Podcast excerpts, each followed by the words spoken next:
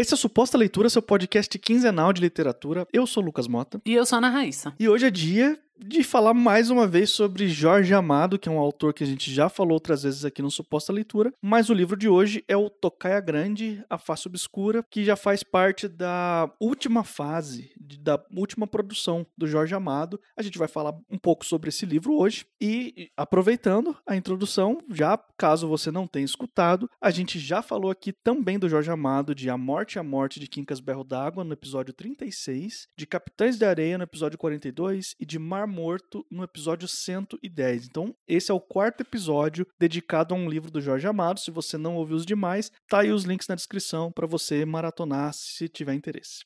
Antes da gente entrar no tema do episódio de hoje, eu queria trazer aqui uma recomendação de uma campanha de financiamento coletivo que está rolando agora no Catarse, que é o Magnolia. O Magnolia, ele é um, uma novela de vampiro, uma história de vampiro, mas num cenário clássico, num cenário gótico, que bebe bastante na fonte do Drácula e de outros, assim, que, que tem essa estrutura que a gente gosta bastante dos vampiros clássicos. E a autora do Magnolia é a Franz Andrade, que é uma amiga minha minha, pessoal, eu conheço ela, a gente já trabalhou junto em alguns projetos e eu já tive oportunidade de ler alguns textos dela, incluindo esse Magnolia, que agora ela está trazendo a oportunidade das pessoas lerem, por enquanto ele até então ele não estava publicado, não estava disponível em lugar nenhum. E eu digo aqui para vocês, esse aqui é com certeza um dos melhores textos dela que eu já li e ela é muito boa. E ela costuma escrever muito bem. Eu recomendo que você vá lá dar uma olhada, se você gosta, se você se sente atraído por esse estilo de história. Isso já é razão suficiente para você dar uma chance. E também tem a razão por trás dessa campanha de financiamento coletivo, né? O Magnolia está sendo distribuído no formato e-book. Se você entrar no Catarse, você vai ver que é uma campanha flexível, ou seja, não importa quanto for arrecadado, o e-book vai ser produzido e vai ser distribuído para os apoiadores. Então tá garantido, ele vai sair. E é interessante saber também por que, que o Magnolia está sendo lançado. A França está trazendo o Magnolia para a gente porque ela passou por alguns problemas de saúde recentemente. Ela ficou com algumas sequelas. Ela teve uma, uma mielite, então ela teve algumas sequelas. Ela perdeu boa parte da visão e da capacidade motora dela. Não está conseguindo trabalhar formalmente e está tendo que fazer terapia, está tendo que fazer é, fisioterapia, está tendo que comprar remédios que são bem caros e alguns, alguns desses remédios elas, ela vai ter que comprar para o resto da vida. É um tratamento contínuo que ela tem que fazer. Então essa campanha está trazendo um dos melhores textos que ela já fez, justamente que é para poder ajudar ela nesse momento difícil. Então, não é só porque ela está passando por essa situação difícil que eu estou apoiando. Eu realmente confio no trabalho dela. Eu realmente acredito nela como escritora. Inclusive, indiretamente, eu já divulguei o trabalho dela aqui uma vez, porque naquela campanha de alguns episódios atrás que a gente divulgou aqui do Farras Fantásticas, que era um livro de contos de fantasia e ficção científica que se passavam em festas icônicas do Nordeste, a Franz era uma das integrantes. Tem um conto dela lá no Farras Fantásticas. Então, ela é uma pessoa que já passou aqui pelo crivo de suposta leitura antes. Então eu tô dando bastante ênfase. Se você se interessa, se você quer dar uma força, entra lá no catarse.me barra livro underline Magnolia. Vai ter o link aí para você chegar lá mais rápido. Se não for muito a sua praia, dá uma força compartilhando nas suas redes sociais, mostra para as pessoas que você sabe que gosta desse tipo de história, porque é uma oportunidade da gente, ao mesmo tempo que a gente incentiva ela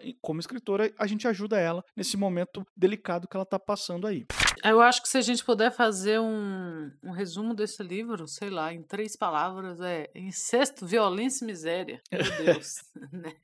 Eu fiquei muito. Assim, ele é muito diferente do que a gente já leu do Jorge Amado para falar aqui. Ele tem o, o subtítulo interessantíssimo de A Face Obscura, que não saiu nessa edição que eu li, que é da Companhia das Letras, que tem um pós-fácil do Mia Couto.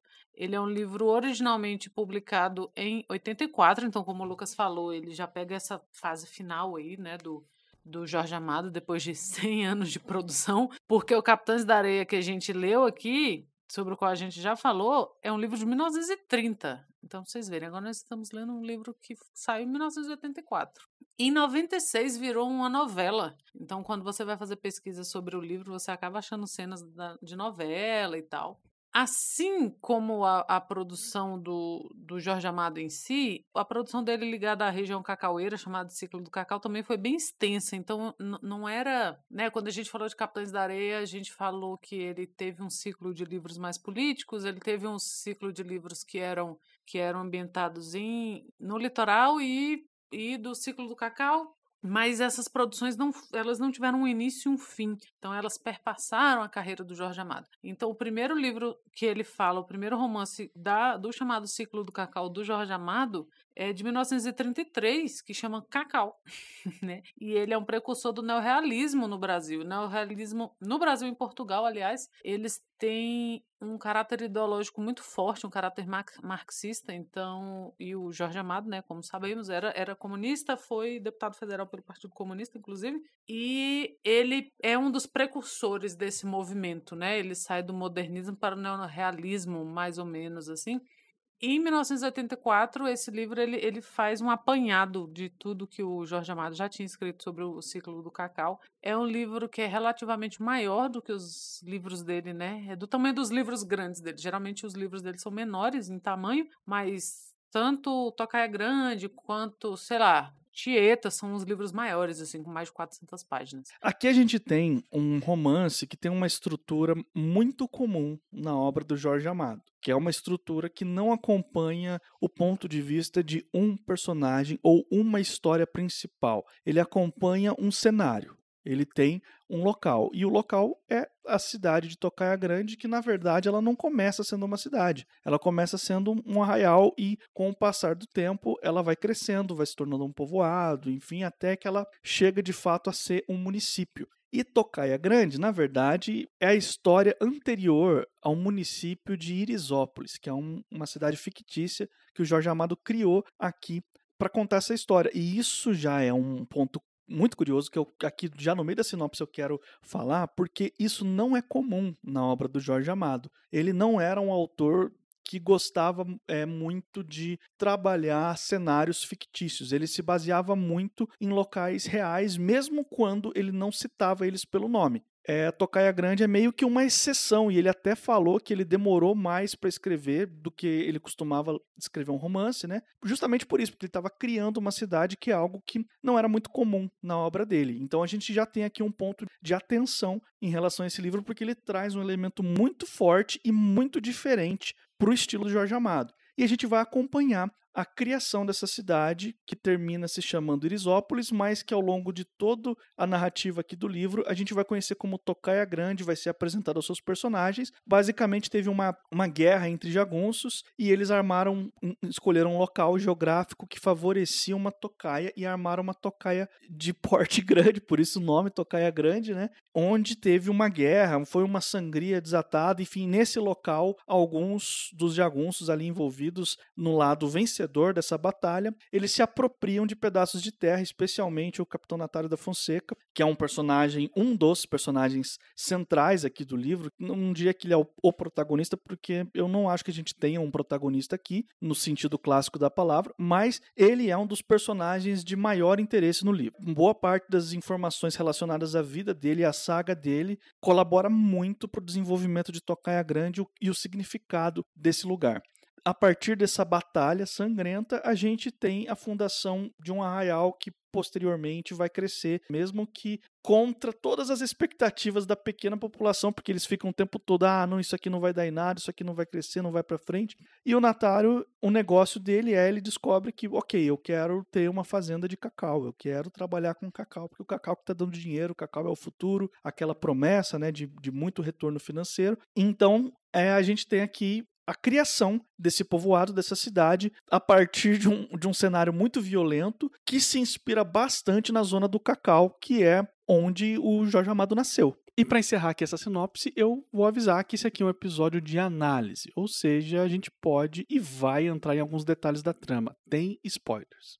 E é interessante que esse livro ele é apresentado de forma episódica, né? Você não tem um, uma história linear, assim. Ele vai contando episódios é, é cheio de personagem. É muito, muito, tem muito personagem. Tem personagem que, que vai ficar até o final do livro, tem personagem que é mais desenvolvido e tem personagem que simplesmente está lá, né? Que, aliás, era uma crítica que se fazia ao Jorge Amado de que ele, às vezes, ele simplesmente esquecia de um personagem e deixava as coisas para lá. Então, tem personagem que, pela forma como ele começa a construir, você acha que, nossa, esse personagem vai ter uma grande importância aqui. Nem tem. E alguns outros que você não dava nada são, são fundamentais, assim. E eu lendo sobre o livro, depois que eu terminei de ler o livro, eu vi um, um trabalho de alguém que falou que o Jorge Amado ele é um intérprete da formação brasileira. E eu fui ler um pouquinho sobre o ciclo do cacau, né, a época do cacau aqui, e fez sentido, fez muito sentido essa frase para mim. Por quê? O Brasil ele chegou a ser até mesmo o primeiro produtor de cacau no mundo, exportador assim. Então ele sempre esteve ali entre a primeira e a segunda posição. O Brasil e a Costa do Marfim na África. E foi um, um período na história do Brasil que era meio concomitante ali com o ciclo da borracha. E a gente ouve falar né, sobre, sobre o ciclo da borracha no Brasil, que o Brasil era o único produtor de borracha no mundo, às vezes, assim, por muito tempo.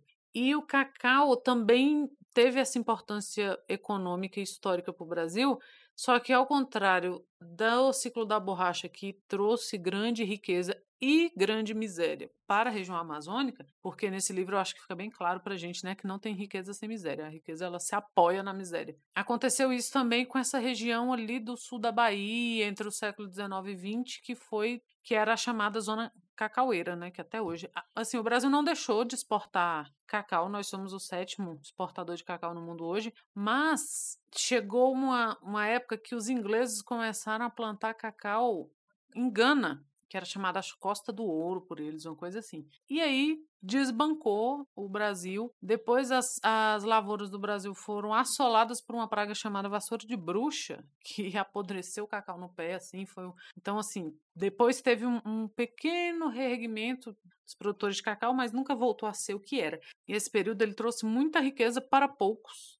E aqui a gente tem essa história, né, de como sei lá, um cara ou dois eram donos de toda uma região. E assim, ou eles eram literalmente donos, donos de terra, donos da força de trabalho, donos de, de, dos lucros, ou por meio né, do que eles chamam no livro de cachiche, que é o quê? Grilagem de terra, conluio político, armação, morte, violência mesmo, assim, quando eu falo de violência e miséria, é, é literalmente violência e miséria, eles controlavam aquela região, né?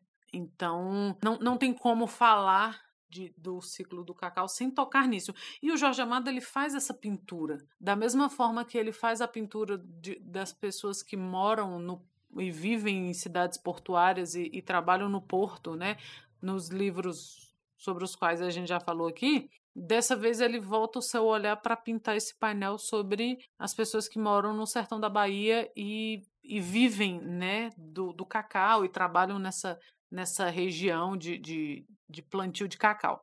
E aqui nós temos os personagens que eles permeiam os livros do Jorge Amado. Eu acho que são o, os tipos que o Jorge Amado mais gostava de, de retratar. Que é o coronel ou o rico, que é um filho da puta, né? E em nenhum momento o, o Jorge Amado esconde isso, assim. O rico é sempre um grande filho da puta.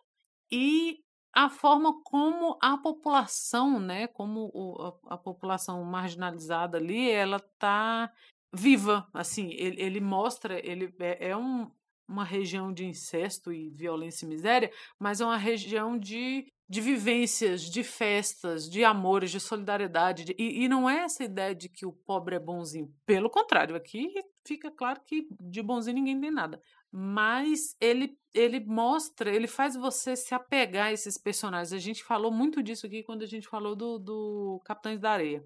Ele faz você se apegar a esses personagens, sabe?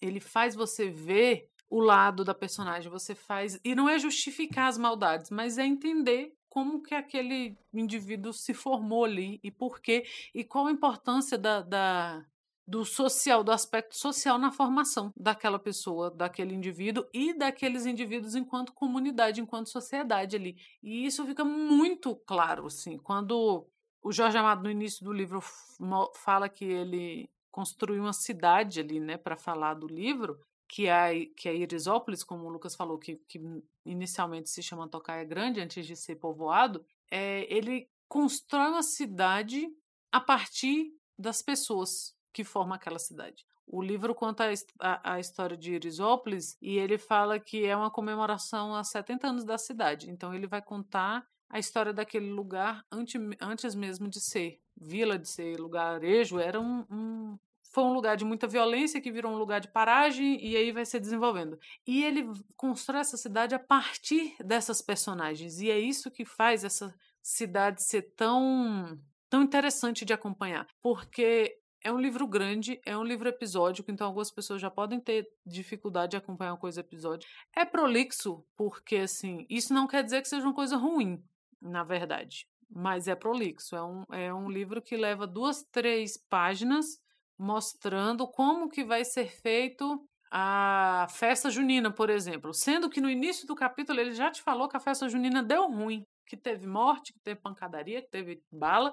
Só que ele te dá essa informação, que teoricamente seria a principal, mas o interesse dele é te pintar para te fazer acompanhar a empolgação daquelas pessoas ao terem a ideia de que não, vamos fazer uma festa junina aqui, vamos nos reunir, vamos, sabe, uma mão lava a outra, cada um entra com o que pode e aí ele leva duas, três páginas. Vai ter o, o, a festa de reizado, ele está mais preocupado em nos mostrar por que e como aquela festa foi se construindo e como que os tipos humanos estavam agindo, do que a festa em si, ou do que o resultado daquilo. Então é a partir. Jorge Amado constrói sua cidade a partir da construção de seus personagens. E eu achei isso fenomenal. Eu acho legal dar um contexto aqui também. Isso que eu vou falar agora, para algumas pessoas pode soar como se fosse demérito, mas não é de forma alguma. E isso é algo que o próprio Jorge Amado falava. Então, se você procurar aí nas entrevistas é, do Jorge Amado que estão disponíveis no YouTube, em algumas delas você vai ver ele falando exatamente isso aqui, que a carreira dele, ele, ele, segundo as próprias palavras dele, ele era incapaz de escrever sobre aquilo que ele não conhecia a partir de uma experiência vivida. Então, a gente pode separar toda a obra, todos os quase 50 livros do Jorge Amado, em duas categorias, segundo o próprio Jorge Amado. Ele que criou essas duas categorias. A Zona do Cacau, onde ele nasceu e viveu uma parte da infância dele ali, e a cidade de Salvador. Ele diz que esses são os dois cenários onde está toda a obra dele. Ele era incapaz de escrever uma história em cenários diferentes desses que ele conhecia tão intimamente. Esse livro aqui,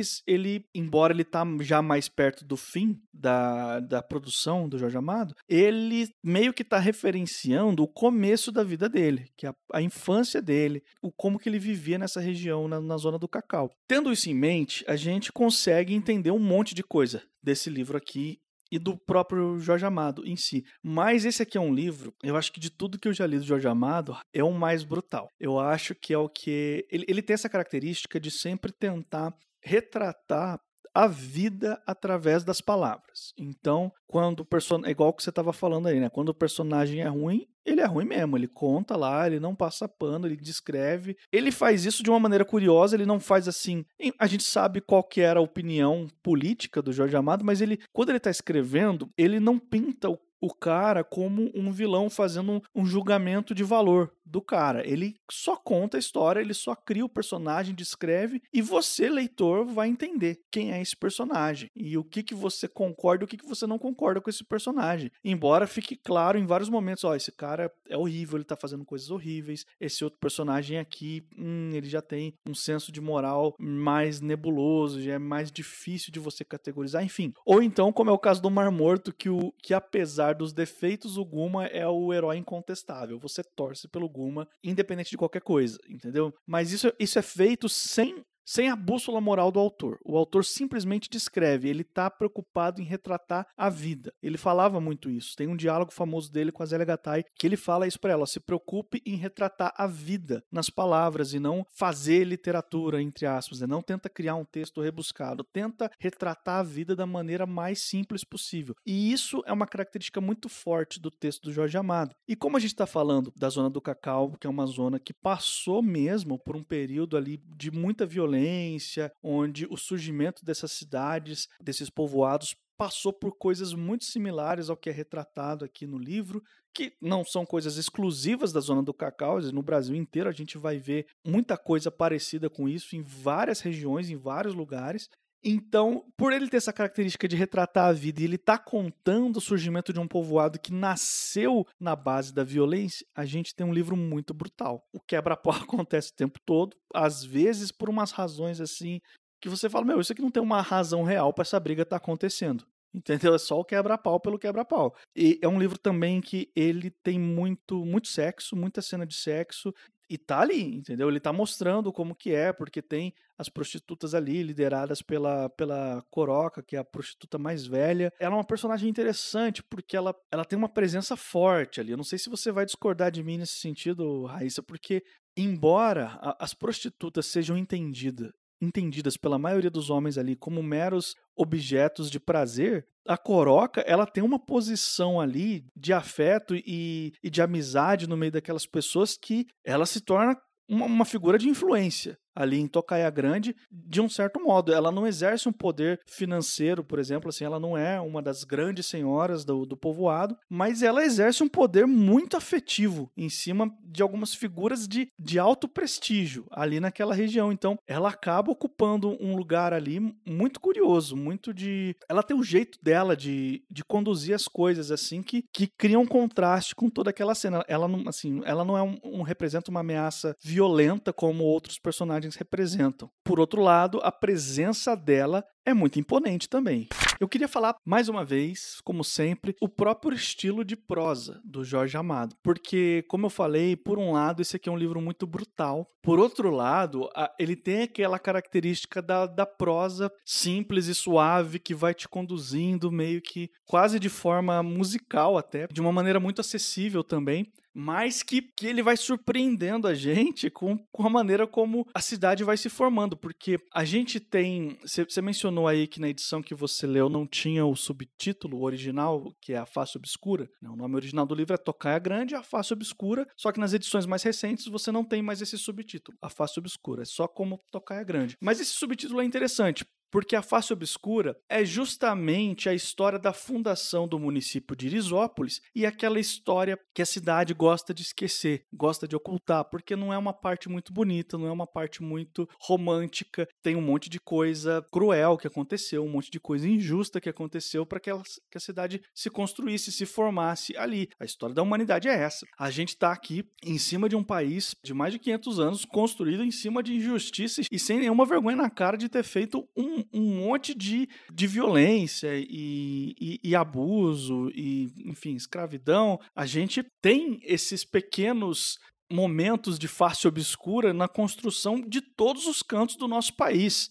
Eu acho curioso como a prosa do, do Jorge Amado é aquela prosa que quase poética, ela quase chega na poesia, ela quase chega né, de, de uma maneira mais lírica pra gente, mas ela não, não chega, ela não cruza essa linha, ela continua sendo uma prosa, mas ela, ao mesmo tempo que ela é quase poética, ela é muito, muito simples. Ou seja, não, você não vai encontrar ali muita experimentação na parte é, linguística da coisa e no, e no estilo e ao mesmo tempo ela se preocupa em retratar as coisas da maneira que elas são. Então, quando tem violência, tem violência. Quando tem sexo, tem sexo. E muita gente criticava o Jorge Amado por causa disso. Porque falava, ah, porque ele está aqui romantizando uma cena de estupro. Ah, porque ele está aqui romantizando uma cena de violência. Uma cena muito cruel, ele está romantizando. Não, ele não está romantizando. Eu não concordo com isso. Ele tem só um estilo de contar as coisas pra gente sem ocultar. É que a gente fica tão distraído com esse estilo de prosa dele que em alguns momentos a gente pode até entender que ele está tentando romantizar uma coisa muito cruel, mas não é isso. Ele está o tempo todo, da primeira página à última, se preocupando em retratar as coisas como elas são da maneira mais simples possível, entendeu? Ele não está mentindo para o leitor. Falou assim, não, agora é a hora da violência, então você vai saber como é que essa violência aconteceu. Foi assim. Eu tenho essa sensação de que alguns leitores do Jorge Amado, em alguns momentos, em alguns livros, incluindo esse aqui, interpretam isso como uma romantização da violência, da crueldade. Mas eu acho que não passa nem perto disso. A gente já falou disso algumas vezes aqui, é, e eu acho que cabe ressaltar o que você está dizendo. Na ficção, principalmente, nem tudo que está sendo retratado está sendo apoiado, né? A gente já falou disso aqui falando do Gabo, a gente já falou isso aqui. Não é porque no Senhor de Solidão você tem uma um cara que casa com a criança, que o Gabo tá dizendo que aquilo é ótimo. Pelo contrário. É a mesma coisa, sei lá, tem livros que são mais difíceis de se discutir a respeito, porque as pessoas já partem desse pressuposto, que é o caso do Lolita. De que, ah, meu Deus, o, o narrador é pedófilo, então ele tá defendendo a pedofilia. Não é isso. E a mesma coisa acontece aqui, sabe? Ele fala, tem, tem essas, todas essas questões aí. É um livro violento, é um livro violento em vários sentidos, mas não quer dizer que ele esteja romantizando, como você está falando, a violência, o incesto, o estupro, a miséria. Não, não é isso. A gente não pode retirar o vilão da ficção, e mesmo da não ficção. Por quê? A gente se choca muito ou, ou se dói muito quando vê, ah, mas o Jorge Amado está, colocou um pedófilo, colocou um assassino, colocou um jagunço no livro dele, então ele está fazendo apologia a isso, mas aí a gente enche a cara de documentário de serial killer. Sacou? Então, assim, não é você mostrar, você trazer uma discussão ou você pintar uma, uma cena para fazer uma crítica descarada ou somente para mostrar aqueles tipos humanos não quer dizer que você esteja fazendo apologia. É muito difícil, é diferente. É muito diferente um livro retratar uma cena de machismo e ele ser machista. A gente discutiu isso quando a gente falou do clássico do Suposta Leitura, que é 1984. Como saber a diferença entre a, o machismo colocado ali no livro e o autor sendo misógino, sendo machista, como é o caso do, do Orwell em 1984? Como diferenciar uma apologia a um crime ou alguma coisa horrenda, alguma coisa bárbara, de uma exposição? Então, a gente tem que afinar nossa interpretação de texto a esse ponto, sabe? Eu não posso ler um. E é, eu concordo com você quando você fala que é um livro mais, mais duro, assim, mais do, do Jorge Amado. Porque Enquanto em Mar Morto você tinha o Guma, que era o herói idealizado, então ele era belíssimo, ele era forte, era o marinheiro, ele era amigo de todo mundo, ele era o herói, e a gente discutiu tudo isso lá, então se você não ouviu, vá lá. Ele é o herói infalível. Aqui, a personagem que, pelo menos para mim, ficou claríssimo que é o personagem favorito do Jorge Amado é o turco, é o Fadu. E o Fadu é um grandalhão é, todo, né, ele é um personagem que às vezes você ri com ele, às vezes você fica meio, meio assim, pensando, oh meu Deus, tadinho. Porque ele, ele tem seus propósitos, ele é muito trabalhador, mas ao mesmo tempo ele é muito farrista, ele é muito beberrão. Ele, sabe, ele às vezes ele toma um, um, umas atitudes meio de impulso. Ele é muito temente ao deus dele, né, que ele fala o tempo todo que é o deus dos maronitas, mas ao mesmo tempo ele é um cara que, se, sei lá, precisar matar alguém ali para resolver uma contenda, ele vai matar. E aí e você vê que, que é a personagem queridona. Para mim ficou bem claro isso. Que, mas o, o Jorge Amado gosta disso, né? Ele gosta do, dos grandalhão, dos macumbeiros. Não, tem pouco macumbeiro nesse livro para o Jorge Amado. Mas é muito interessante porque ainda tem. Ele retratava muito essas facetas assim da religião. Aqui ele fala da religião dos maronitas, que é uma religião cristã professada por árabes, uma coisa assim, da época do Levante, essas coisas. Mas você tem as personagens, o, o Tição, inclusive, é uma delas, que tem ali toda a sua crença e todo, toda a sua, a sua devoção a às divindades afro-brasileiras. Então não falta. E, e, o Jorge Amado faz questão de que essas personagens estejam lá. Então você vai vendo e eu acho que a gente já pode falar isso, Lucas, nós dois, pela quantidade de livros que a gente leu do Jorge Amado e que pretendemos ler, que você percebe que já vai se desenhando esses tipos que meio que se repetem nos livros do Jorge Amado. Faz, tem muito a ver com o que você disse no início, que, que você já repetiu também em outros episódios, que ele dizia que ele não conseguia escrever sobre algo que ele não viveu. Então você vê que esses tipos que ele cria são tipos muito queridos para ele de uma forma ou de outra. Não quer dizer que ele esteja fazendo apologia da violência ou do estupro porque um personagem dele, e principalmente esses recorrentes, cometeu uma violência, um estupro alguma coisa do tipo. Então, nossa interpretação ela tem que ser refinada a esse ponto de você perceber isso está me sendo mostrado ou isso é uma propaganda? Ou isso. Propaganda nesse sentido, ele está propagando, isso é que é a opinião do, do escritor. Sabe, a gente tem que refinar nossa interpretação a esse ponto. Raíssa, considerações finais? Só me resta agora saber qual o próximo Jorge Amado desse podcast. Pois é, o Jorge Amado ele tem aí 49 livros publicados, então não faltam opções para a gente escolher de Jorge Amado e a gente ainda nem cobriu todos aqueles que são considerados os mais famosos, os essenciais. A gente nem falou de todos ainda, ainda falta. Não falamos de Gabriela Cravo Canela, por exemplo, que é um que é um desses que é sempre lembrado dele, né? E falaremos. Aguardem. Com certeza. É só questão de tempo. é só questão de tempo.